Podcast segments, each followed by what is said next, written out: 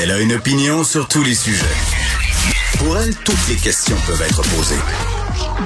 Geneviève Peterson. Radio. Salut tout le monde, bienvenue à l'émission. Grosse nouvelle qui secoue le monde médiatique aujourd'hui, mais surtout le monde politique. L'animateur de radio et ancien ministre péquiste Bernard Edrinville qui fait un retour en politique, mais qui va porter les couleurs de la CAQ. se présente dans Lévis aux élections générales. Bernard Edrinville qui était pas à son micro hier au 98.5. Et si je me fie à ce que j'ai entendu un peu plus tôt ce matin chez mon collègue Vincent Dessureau, ce serait décision qui se serait prise très, très vite. Pas de période tampon non plus entre le moment où Bernard Drinville a occupé des fonctions médiatiques d'animateur de radio et celui où il se relance en politique. Et je pense que dans les coulisses, ça a surpris personne. Ça fait longtemps que ça se parlait. Euh, Bernard Drinville qui a servi sous Pauline Marois, un péquiste convaincu, hein, euh, qui a été au cœur euh, bon du projet de la charte des valeurs qui, à mon sens, a fait perdre beaucoup de plumes au PQ, mais, mais c'est quand même assez fou ce qui se passe là, parce qu'on on parle depuis quelque temps avec les chiffres de la débandade du Parti québécois, et là tu es en train de dire, moi je suis un ancien ministre du PQ, j'ai servi, puis je me présente pas pour vous autres. Méchante claque d'en face.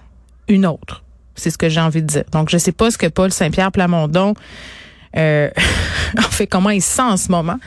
Je sais juste que j'aurais aimé ça être un petit oiseau pour lui voir l'air quand il a appris cette affaire-là. Évidemment, on va décortiquer cette nouvelle-là pour vous avec nos analystes Elsie Lefebvre et Marc-André Leclerc.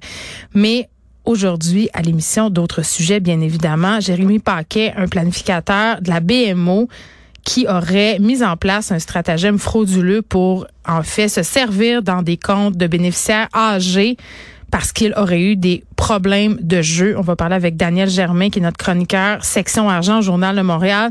Vous savez, les fraudes envers les aînés, il y en a beaucoup, il y en a de plus en plus. Qu'est-ce qu'on pourrait faire pour se prémunir de ça et comment ça se fait qu'à l'intérieur d'une institution financière comme la BMO, pas en place des stratagèmes et des barrières qui permettent, entre guillemets, de lever les petits drapeaux rouges un peu plus rapidement que dans ce cas-ci, parce que ça semble quand même avoir pris un certain temps c'est le jubilé de la reine d'Angleterre. Ben oui, elle est sur le trône depuis 1952. Et qui de mieux pour commenter ce royal événement que Philippe Audrey Larue Saint-Jacques, qui est humoriste et spécialiste non officiel de la monarchie, moi, il me fait assez rire, Philippe Audrey, la rue Saint-Jacques, quand il parle de la reine. Et ça me surprendra toujours qu'un homme aussi jeune que lui, je pense qu'il y a quelque chose comme 34 ans, se fascine pour la chose royale. Donc, il sera avec nous, là, en début de première heure pour analyser tout ce qui se passe entourant les festivités du jubilé de la reine. Je vous rappelle qu'Elisabeth n'était pas présente aujourd'hui. Elle a eu quelque chose comme un malaise. Elle était fatiguée. Donc, tout ça se déroule sans elle. C'est assez particulier, merci. Et bon, parlant de royauté, il y a la royauté royale, c'est une, chose, pardon. Mais quelque chose qui s'appelle la royauté littéraire. Hein? Et euh, on aura à l'émission quelqu'un qui en fait déjà partie et qui en fera encore plus partie, j'ai envie de dire, parce qu'il va recevoir l'Ordre des arts et des lettres du Québec, euh, l'écrivain Michel Jean qui sera avec nous aux alentours de 14h45. Michel Jean qui connaît un très, très grand succès avec ses romans. C'est un auteur qui est issu des communautés autochtones. Il vient de Mastoyache au Saguenay-Lac-Saint-Jean. Euh, c'est quand même pas rien qu'il reçoive l'Ordre des arts et. Je pense que ça sera officiel le 6 juin, donc il sera avec nous pour nous parler de tout ça, de la santé de la littérature autochtone, puis du voyage aussi qui est amené à faire, parce que Michel se promène un peu partout de par le monde pour présenter ses œuvres en même temps qu'il est chef d'antenne à LCN et à TVA. Donc une vie assez particulière.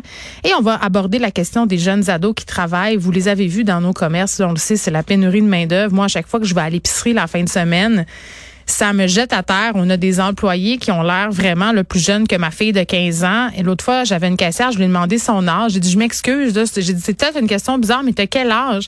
Puis elle m'a dit, j'ai 13 ans. 13 ans, puis t'es caissière dans une grande surface. Je l'ai trouvée bonne, mais j'ai trouvé quand même que c'était jeune. Je sais pas qu'est-ce que je pense de ça. Surtout que je voyais les chiffres donnés par la CSST ce matin, là, plus de blessures chez les jeunes adolescents qui arrivent majoritairement dans les premières semaines d'embauche. Il y a des jeunes qui lèvent des charges assez lourdes, qui manipulent aussi euh, des objets qui peuvent être dangereux. Là, je pense entre autres à des jeunes qui peuvent travailler en boucherie ou même en restauration rapide. Là, paraîtrait-il qu'il y a beaucoup de, euh, de brûlures. Mais euh, ce qui me préoccupe aussi, c'est l'impact sur leur réussite scolaire. Moi, j'ai la, la, discussion en ce moment même avec ma fille qui veut bien gros travailler cet été. Elle a 15 ans, je l'ai dit. C'est bien correct qu'elle travaille l'été à 15 ans, mais est-ce que je voudrais qu'elle continue à travailler pendant son année? Je suis pas sûre. Moi, je vois ses amis là qui font deux, trois, quatre quarts de travail par semaine, donc plus que 10 heures dans des commerces ou dans des endroits où on sert de la restauration rapide. Euh, il reste plus beaucoup de place pour les études. Puis d'ailleurs, euh, Sylvain Dancause, que vous connaissez bien, qui collabore à l'émission, m'avait manifesté une certaine inquiétude par rapport à tout ça. Voit que ces jeunes, à la fin de l'année, sont sont fatigués. Il y a de plus en plus de détresse psychologique chez les jeunes, d'épuisement professionnel, d'anxiété. Est-ce que combiner le travail scolaire et travailler les fins de semaine, même les soirs de semaine, c'est une bonne chose pour nos jeunes? Je suis pas tellement certaine de ça.